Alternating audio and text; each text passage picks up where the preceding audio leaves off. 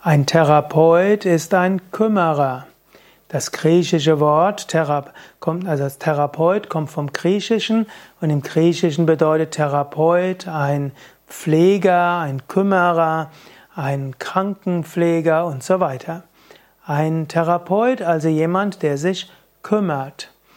Therapeut hat irgendetwas damit zu tun, dass dort jemand ist, der typischerweise in einem 1 zu 1 Setting oder im kleineren Setting persönlich sich um jemanden kümmert.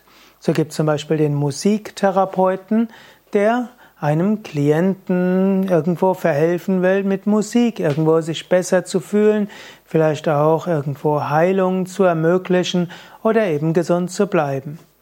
Es gibt den Massagetherapeut, der dem Klienten eben Massage geben kann, mit oder ohne Verschreibung eines Arztes. Und so gibt es auch den Yogatherapeut, der dem Yoga-Klienten irgendwo eine, ja, berät, wie er seine Yoga-Praxis gut gestalten kann und wie er die Yoga-Praxis so gestalten kann, dass er sich nicht verletzt. Ein Yogatherapeut kann auch tätig werden auf Verschreibung eines Arztes. Ein Arzt, der sich vielleicht auskennt mit Yoga, kann sagen, welchen Yoga dieser Patient üben sollte und der Yogatherapeut zeigt dann ein personalisiertes Programm für diesen Patienten. Ein Yogatherapeut könnte auch Heilpraktiker, ein Arzt sein und dann könnte er auch die Therapie ausrichten auf Anamnese, Diagnose, Therapie, Prognose und so weiter.